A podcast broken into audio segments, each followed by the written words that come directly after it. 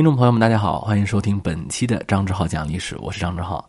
今天啊，咱们来讲讲明代末年的一个人。咱们其实上次讲过一个明代末年的人，傅青主嘛，是吧？傅山。今天咱们来讲讲谁呢？张岱。有一段时间，张岱是真火呀，那基本上是个读书博主，那都得说说夜航船呐。我的天呐，夜航船，那就基本上在我们说这个短视频界吧。在很多那个所谓的营销号里头，那就属于中国最有趣的书，国学经典。哎呀，恨不得那就是奇书，是吧？我是不觉得就一般啊。张岱这个人，我很长一段时间对他也不能说没好感吧，总觉得就不是一类人。你说一个富二代写东西有啥好看的呢？啊，写怎么玩什么东西？哎，张岱那叫真富二代，我跟人家是一点这个。代入感啊，就都都没有。我看他毫无感觉。你说咱这祖上数三代也没有做大官的，人家那是好几代啊，起码四五代那都是在朝廷做大官的，那个有钱，对吧？那他年轻的时候跟我怎么比？我们都是苦哈哈的上学读书，考科举，在当时就叫做对吧？人家张岱那是一般人吗？那是家里面趁好几个影视公司、娱乐公司的这种水平啊。啊，一般人家有钱人，你捧个明星了不地了，对吧？这个跟几个明星传传绯闻，比如说某国民老公是吧？跟明星这这就这样了，人家那是有好几个万达影业。哎呀呀，不好意思啊，是说人家品牌名称了，不好意思啊。这块我看看一会儿要不要剪掉吧？啊，如果没有剪掉，就说明我我我也不是故意的啊。好几个影视公司，人家就不是说品捧一两个明星。一个戏班子，当时的影视公司就是戏班子嘛，一个戏班子就就弄过来了，只为他自己唱戏，就拍个电影就是玩儿，哎，就是玩儿。而人家张岱吧，这个人还是有文化的人，人家玩那电影吧，还能就是怎么说，还能受到艺术界的这个高评价。他写过一出戏嘛，自导自演自创造啊，自创作，然后找自己的戏班来演，叫叫什么乔作牙是吧？哎呀，当年也是万人空巷。嗯，就是跟他没有什么可比的，太有钱了。小时候买个灯，花好几十万这种。一会儿咱们再说这些事儿嘛。但是今天讲他呢，嗯，主要是有石景谦先生的一本书。呃，咱们专辑当中不是第一次讲石景谦先生的书了啊。大家都知道，我还是比较喜欢读石景谦先生的书的。石景谦先生通过张岱这个人研究呢，他了解了一个我们叫做明末人的。心态问题和我们那一期关于富山的那期啊，傅清主的那一期可以互文着来看。大明律其实对于官员经商有钱这个事儿是管的挺严的。张岱的起码是祖父，还甚至高祖父就已经当官了，就他们家每代都要出一个入朝做大官的。这个，明朝有法律规定，四品以上的官员是绝不允许经商的，对于贪污腐败是有极大的打击的这个东西的。四品以上不许经商，哎呀，官员不许经商，哎，算了，咱不说这个事儿了，反正就是有钱啊，你甭问怎么有钱的，就是有钱。人家那个地儿也有钱，绍兴人嘛，那个地方江南经济非常发达，有钱人的玩的东西跟咱就是不一样。玩什么呀？玩斗鸡。你说斗鸡有啥好玩的？你鸡能多少钱？你看，这就是老百姓跟人家的不同。人家那叫斗鸡吗？人家那叫干嘛？赌博，知道吗？斗鸡不重要，重要的是赌注。名贵的古董、字画，有钱。人家有过一个什么事儿呢？就是他大概小时候四五岁的时候去赏灯。我跟你讲啊，有时候明朝末期很奇怪。有人说张岱生活的那个时代，万历已经很多年不上朝了。对，那是啊，那个明朝末年好像看起来社会积弊比较多。但是大家觉不觉得啊？有的时候你看那个历史啊。越到那种社会崩坏的前期，哎呀，那些牛鬼蛇神越蹦跶的欢，你知道吧？就那些所谓的什么盛世浮华，那就是回光返照。当时啊，大家就喜欢个灯，就喜欢个亮，你知道吧？就是哎，流光溢彩嘛，就喜欢那种东西。所以到了江南人有钱嘛，各种的那种流光溢彩的灯，比富嘛。张岱那会儿小孩儿，哎，玩花灯，动不动就花个四五十两银子，就很随便那种啊，不是说我。就憋着要跟你斗，就随便买买灯，四五十两银子就花了。四五十两银子是啥概念啊？就保守估计，在当时也得十万吧，四五万总是有的吧。反正起码是万数块钱。几岁小孩儿买个灯随便买，就是就花几万块钱。所以有什么跟人家张岱有什么同理心呢？我就不爱看他的书。我年轻的时候特别不爱看他的书，我那时候觉得他就是一个纨绔子弟。他们张家人出纨绔子弟很多。这个他有一个堂兄吧，是堂弟还是堂兄？我记不清楚了啊。人家每天干嘛呢？娶老婆啊，花很多钱娶小姨太太。有人说，那人家娶老婆人生孩子不是啊？人家就是正经花钱娶老婆，可不是说玩女明星那种啊，不是，就是花很多的钱娶娶回来啊。一晚上之后觉得，一晚上之后觉得性格不合吧？啊，那你说因为啥呢？我也不知道。反正过了一个晚上，觉得嗯，跟你谈的不是很来啊，跟你共同语言并不是很多，或者说跟你的属相不是很配啊，反正不就是觉得自己不合口味。再见，几百两的名贵砚台，上千两的名贵瓷器，只要看着不顺眼，说砸就砸。哎呀，不行，这儿有一个黑点儿，这儿有一个裂纹，砸了就造。你知道吧？就是造张岱就是这么过来的。有人说他为什么考不上科举？他考上科举才奇了怪了。很多人说呀，张岱这个是一个落魄的文人。你，我的天哪，这叫落魄吗？请让我落魄一点好不好啊？他后面其实已经有点变态到什么程度啊？考不上科举是肯定的。他说什么是制度问题啊？说张岱从小受他爷爷的影响啊，说什么好读书不求甚解，凭借自己的感悟去理解。各位听众朋友们。就是咱们凭借咱们自己这个粗鄙的这种啊理解，你想一下，就这种人读书，他说凭借自己理解，你搞笑不搞笑？其实就是没压力嘛，对吧？今天我们很多同学上学，中学、高中，如果要是没有考学的压力，你看看我们个性放飞不放飞？你看看我们自己是不是非常的欢乐啊？很多人说中国人缺少创造力啊，说我们的孩子都学傻了。什么叫我们的孩子缺少创造力？什么叫我们的孩子学傻了？那得考试好吗？那得写正确答案吧，对不对？我觉得他不是这样，我随便写呗。所以张岱的文采肯定是有的，这个咱们有啥说啥。有钱人就这点好，小时候吃过见过。那这个文采有的时候啊，或者艺术造诣这个东西啊，它是熏出来的，对不对？它是熏出来的。当时张岱说自己小时候啊，跟自己的祖父影响。说他们读经书呢，比较走心，比较有这个独到的见解。他就是当时人家有钱，人家考不上也无所谓。所以他说他什么落地不中啊，进士也中不了，他自己感到灰暗啊，感到这个感到这个心里面不舒服，肯定不舒服是有的。但是怎么说呢？我们今天话叫做文言一点的哈，叫活该。你要考得上，这天理还有没有了？还对不对？他就是这个八股取士，他再僵化再不好，我也不占你，对吧？你考不上就该，就该，知道吗？肯定是这样嘛，对不对？但是那个时候的人呢，他确实有些很奇怪的一些，我觉得这个不算是什么，像今天我们讲啊性取向的问题，不是。有人说是不是因为同性恋？不是。我们讨论啊，他们那个时候那个娈童之癖啊，不是同性恋，甚至有一些对于那个。奴婢呀，小男孩的那个虐待，呃，很多的那个记载当中就就说过，他们是对那个女奴奴婢进行虐待的。他让这个虐待让他过程，他觉得自己很很开心，大家能明白吧？就是明代末年的精英生活，他就是这样。这国家快亡了吧？真的，是吧？我我跟你讲，有啥说啥。我今天不是黑他们啊，张岱包括他自己的一些族中的兄弟。哇，人家要是清兵来了以后，人家真真上啊，那是真上啊，不是躲呀啊，有躲的啊。怎么说？明代知识分子当中有躲的，有逃的，有钱谦益那样的人有，但是很多人人家真提刀就上啊啊！张岱人家人家也是去南明朝廷里面做过官的，而且人家也表达过，就是说他恨透了那些崇祯时期的奸臣，说是要杀了他们，说他们误了国，人家是有这个心态的啊，就很扭曲，很扭曲。所以我觉得这个东西是什么呢？当时代不正常的时候啊，人他可能也不会正常到哪里去，本性呢都不坏。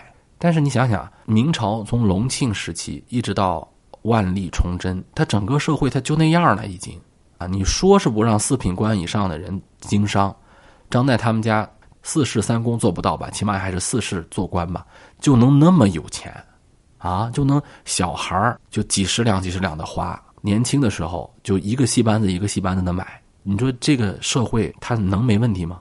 在当时啊，其实明末的社会经济发展有它好的一面。你比如说啊，明末时期出现了很多像什么徐霞客呀这一类的人，包括张岱，他有个很重要的一个能够写出很多文章的特点，就是他到处去游览。其中就可以看得到，在明代物流啊，包括人流啊、交通啊，已经很便利了。有钱能买到的东西很多，比如说服务业，你们都不能想象明朝能买到什么样的服务。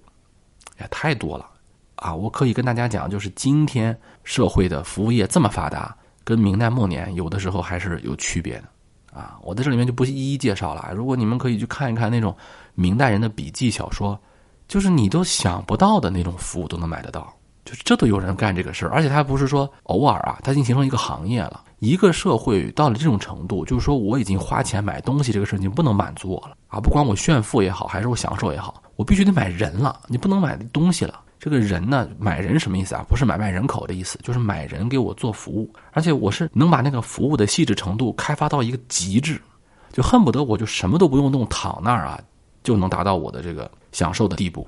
比如说旅行吧，客栈的服务、轮渡的服务、给你提包的服务、车马的租赁的服务，根本就不像一个古代社会，非常的发达、便宜，而且。在全国各地几乎都能找得到。那时候人的不值钱，最不值钱的就是人。你雇一个人给你搬行李，十五个铜板；你小孩买个灯，四十五五十两银子。你觉得这社会是好还是不好呢？两方面来讲，肯定有好的地方。好的地方就是说，整个社会分工是可以的，服务业发达。不好的地方，这地方是有扭曲的。大家能不能感觉得到？这肯定是有扭曲的。人们对于那个金钱的观念，对于物质享受的观念已经扭曲了。《金瓶梅》里面不就有人说吗？说有明朝时候的人家无隔夜之粮啊，就是你第二天吃啥都不知道，都要穿苎罗绸衫，就是你这个面上都要做得好。贷款买大青马，人家西门庆买买匹马，你也要买匹马，能买得起吗？就跟现在我们，哎，不不不要不要说忍住啊，不要说现在我们这个对于金钱的崇拜，对于物质享受的崇拜，在明代末年是肯定是有问题的啊，绝对是有问题的。张岱那个夜航船，其实就是他。去他的这在鲁王任职的父亲那里的这个路上，有这么一件小事儿写的，他就看到一个书生嘛，船上跟人就侃高谈阔论。张岱吃过见过呀，他听不惯这个东西啊，然后自己回来写本书叫《夜航船》啊，他说这是一本百科全书的东西，他说不要让那些伪知识分子啊，这个太那什么的。这个事情我还是赞张岱的啊，就是有的时候大家想想啊，就有些人他那个无知者无畏到什么程度啊？越不清楚的事情，当他发表观点的时候啊，节目如果听多的朋友知道，他根本就没有观点啊，就发表情绪的时候啊，声儿越高，而且是铁口直断。你问他你咋知道的？那你不用管，你知道谁谁谁谁谁吗？啊，你知道什么什么什么事儿吗？说的就跟真的一样，有鼻子有眼儿的。你要跟他说你说错了，他马上跟你急。一个人能够像一个陌生人，或者说能在公开场合去发表事情啊。这个事儿说实在不容易，大家想想啊，你自己心里没点底儿，你敢说吗？经常我们讲啊，关起门来说真话。有的时候跟自己熟悉的人，你知道说错了，人家也不会笑话你，你可能会说一些东西。你在一个公共场合，不认识的人多容易露怯，你知道人家比你厉害多少吗？反正我是这样的，我越在这个公共场合、陌生人面前，我要收紧我的定语，起码是尽量的去收紧我的定语，这样我说错的概率可能就小。但是你看，有些人他就不是，越是在公共领域，越是跟不认识的人，哇，人家说话越底气足啊，而且都说的都是错的。你想，这个社会是不是出了问题？这是知识分子啊，知识分子都开始这么说话了。你说这个社会是问题到什么程度了？你说我这个节目跟我这为数不多的真粉丝咱们聊天你们肯定不是社会的多数，你们信吗？我这么说大家不要生气，你们肯定不是。你说我都做了三百期节目了，每期节目时长也不短。你就像我这种历史类的节目，如果要是掌握流量的密码，现在叫对不对？就是我也讲讲段子，咱不是不会讲段子。说实在的啊，熟悉的这个朋友知道啊，就讲讲段子，讲讲简单的东西，或者说把我的这个专辑名称给它包装包装，换成一个电视剧，蹭蹭热度，讲讲这个传呐，那个攻略呀，什么？背后的历史，是吧？对吧？说点耸动的话题，点击量不是分分钟上亿吗？这这这样的人太多了。你们既然不听那些，来听我一个人在这嘚不嘚？今天东一榔头西一棒槌聊天你们能听这么多期？你觉得你你不是异类，谁是异类？对不对？咱们都是少数者，你得承认这个问题啊，肯定是的。啊，咱们肯定不是一个就是广泛的这个存在。所以张岱那本书在当时他就是自己安慰罢了。他说要把这本书告诉那些浮夸的知识分子，让他们不要出去丢人，谁理你啊，对吧？张岱这样的事情干过不少，他还写过一本叫做《古今义列传》，《古今义列传》去说那个当时的很多忠臣良将，因为那个时候宦官不是当政嘛，或者说明代末年的那个政治气氛不是不好嘛，他就想把他这些古代的忠烈的这个故事啊给唤醒出来。你说这玩意儿谁看呢？根本就没人看。啊，所以张岱怎么说呢？你生活在那个时代，你受过那个时代的益，对吧？你现在又觉得它不好，想去纠正它，你会突然发现你没有什么太多可做的了。明朝末年的知识分子，他的信仰在什么地方呢？从张岱这儿也可以看出一二。你说他信孔孟吗？我告诉大家啊，明朝的孔庙已经是旅游景点了，不是说今天才变成旅游景点的。有人说啊，明清的时候孔庙特别，不是。张岱自己就说过。很多地方他游览的时候，发现很多孔庙已经写着导览游客的指示和标语了。他当然肯定看不惯啊，但是他已经是事实了，已经是事实了。你说他们信仰佛教吗？哎，你别说啊，佛教这个东西呢，对于很多知识分子来说还是有魅力的。为啥呢？因为佛教讲性空嘛。中国传统哲学当中啊，这种纯粹理性思想不多。有啊，肯定是有的。我没有说没有，就是不是显学。这个佛学呢，他比较喜欢玩这种宇宙观啊、人生论呐、存在主义啊，就讲点这个东西。这个东西它有个什么好处呢？知识分子觉得这个东西啊和一般老百姓它不一样，它有叫做智慧的或者叫智力的优越感，就跟咱们现在有很多的人喜欢玩个什么推理游戏啊，享受这个智慧的优越感。喜欢学个哲学呀，啊，一般老百姓嘛，念个佛，吃个斋，表达一个美好期待，不就行了吗？是吧？或者说学历史的话，就聊个三国，是吧？对吧？啊，聊个什么？聊个什么？曾国藩啊，地摊文学嘛。你看那个火车站、飞机场卖的不都是这些吗？曾国藩教大家如何什么职场获胜，跟什么《西游记》学什么团队管理，对吧？这就这些嘛，对不对？张岱觉得没没必要去搞这些东西。很多知识分子想想，我们研究研究佛学，缘起性空，说说什么叫做一花一世界，一叶一菩提，对不对？可能对这个东西是相信的，但是我告诉你啊，它也是一个呃颅内游戏，文字高潮，没有个什么真正的信仰。明代时期知识分子对佛学的研究还是很高的，但他就是在哲学或者叫逻辑学的范畴，很少就是把它当成一个信仰去研究，不是。